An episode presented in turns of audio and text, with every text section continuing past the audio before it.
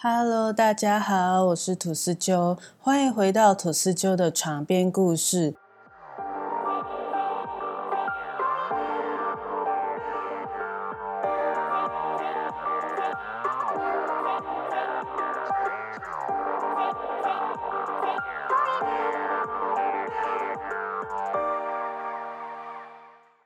大家有没有办法想象，因为企图偷拿饭店里的一张海报，就被判刑十五年、入狱劳教，甚至虐待致死这样的事？身处在自由民主国家的我们，也许会认为这样的事很荒谬，但却是在少数共产集权专制国家中发生。二零一五年年底，一名美国大学生报了四天三夜的旅行团到北韩旅行。一年后，他却以植物人的状态被北韩当局从监狱释放，在返回美国后随即离世。奥托·温比尔是一名美国维吉尼亚大学三年级的在校学生，他出生于美国中东部的俄亥俄州辛辛那提，父亲弗雷德与母亲辛迪经营着一家金属加工公司，因发展迅速。二零一五年还曾经登上《富比士》杂志。奥托是家中的长子，他还有一个弟弟和妹妹。二零一三年，奥托以全班第二的成绩毕业于怀俄明高中，之后就进入维吉尼亚大学继续升学，主修商学和经济学双学位。在老师和同学的眼中，奥托不但成绩好，在运动方面也很出色。虽然出生于企业家家庭，但平时节俭，吃半价寿司，工作认真，充满好奇心，也爱搞笑。奥托的足球教练还说，他是一个很有天赋的球员，天生就是领导的料。二零一五年年末，奥托看到一家名为少先队旅行社推出的北韩旅行。少先队旅行社以这趟旅程，你父母不希望你去为宣传口号，宣称这趟旅行对美国公民而言非常具有冒险精神，吸引着一定的西方国家年轻人。二零一六年一月，大学三年级的奥托参加了少先队旅行社组织的北韩旅行团，旅行团中还有另外十名美国公民。一行人在平壤金日成广场畅饮，还看了大型的烟火表演，度过了一个非常特别的除夕夜。之前在聊北韩的那集也有说到，一般到北韩旅行的旅行团都会被安排住在平壤羊角岛饭店。羊角岛饭店被北韩旅游当局评为五星饭店，位于大同江江心羊角岛上。总共有四十七层楼，这座饭店只供外国人入住，北韩当地的人民是禁止入住的。不知道大家有没有去过北韩旅游？如果你有去过北韩旅游，你会发现在羊角岛饭店的电梯按钮上是没有五楼的，但有一些游客会偷偷走楼梯溜进五楼。根据到过五楼的游客所描述。五楼的天花板特别矮，只有其他楼层的一半。除了天花板的高度看起来就与一般饭店走廊没什么差别，两侧排列着一闪一闪的门，大部分的门都上了锁，只有一道房间的门开着，里面有一些监控屏幕，显示的是饭店房间内部的状况。五楼的墙上贴满了各种反美。反日，还有歌颂金氏家族的宣传画，例如“我们将军第一”，“美帝是百年宿敌”，“二十一世纪是情报产业时代”之类的宣传文字。有些游客也会在网络上公开他们在五楼拍的照片，有兴趣的朋友可以上网搜寻看看。还曾经有一个旅客被警卫发现后，在追赶的途中发现了一个小楼梯，爬上去看，才发现那里还有一个狭小的空间，上面还有一层低矮的天花板，因此他认为五楼应该还有其他不为人知的空间。就在二零一六年一月一日早上。充满好奇心的奥托就偷偷潜入这神秘的五楼，企图拿走一张写着“让我们强烈拥护金正恩将军的爱国情怀”的海报。但因为这张海报太大张了，根本没办法带走，他只好把海报放回原位就离开了。二零一六年一月二日，四天三夜的行程结束，旅行团准备从平壤顺安国际机场出发。当他们准备过安检的时候，突然两名警卫走了过来，反绑奥托的双手，并将他带走。奥托当时并没有反抗。他一直生活在自由民主的国家，所以当时的他并没有意识到偷窃一张海报会是多么严重的一件事。但是，在一个封闭、集权统治的北韩，污损或窃取印有北韩领导人名字或画像的物品，会被北韩政府视为严重的犯罪行为。当时跟奥托混得蛮熟的室友。丹尼尔还开玩笑的说：“哥们，我们以后不会见不到你了吧？”奥托还朝他露出了微笑。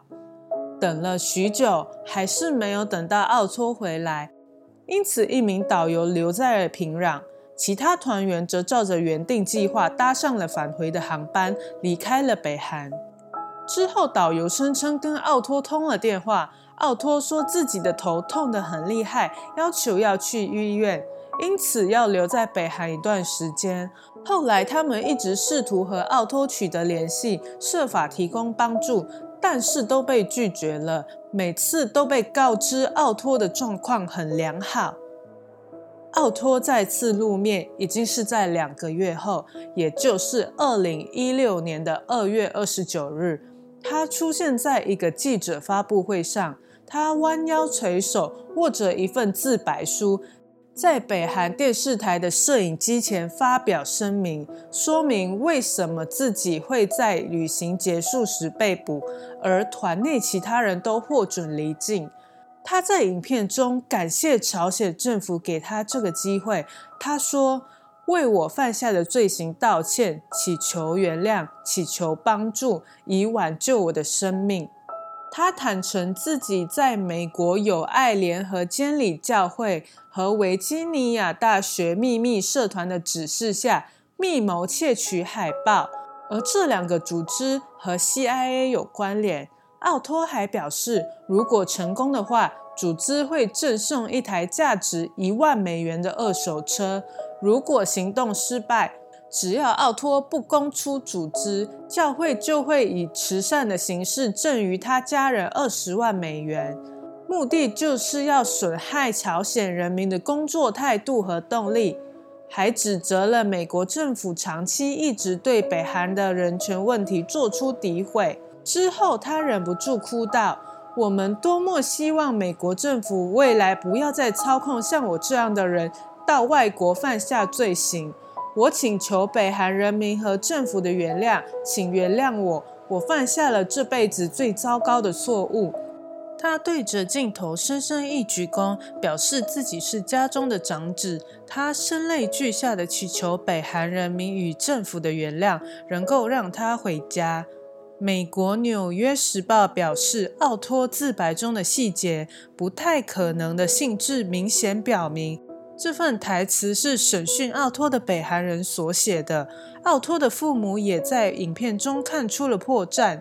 有爱联合监理教会属于基督教义，而他们是犹太人，根本不可能跟有爱联合监理教会有关系。相信奥托是故意留下这个破绽，想要证明自己是无辜的。二零一六年三月。奥托因为从饭店的限制区域盗取海报被判有罪。他的审讯持续了一个小时，呈堂证物包括了他的供词、监控画面、指纹和目击者证词。最后被判刑十五年劳教。北韩中央通讯社公布拍下偷窃过程的饭店监控画面。在解析度极低的影片中显示的时间为上午五点半。一个身影拆走了挂在走廊墙上的海报后，把它放在地板上。在被公布的短片中没有显示之后的事件，因为画面的解析度非常低，因此从画面上根本无法辨识那个身影就是奥托。出庭作证的饭店员工表示，他下班时并没有发现不对劲的地方，但是回来的时候认为有人故意把标语摘下来。为了防止有人毁坏，他叫来了保安，并向当局报告。这段期间，美国不断尝试各种途径营救，终于在二零一七年六月十三日，奥托被北韩政府释放回到美国。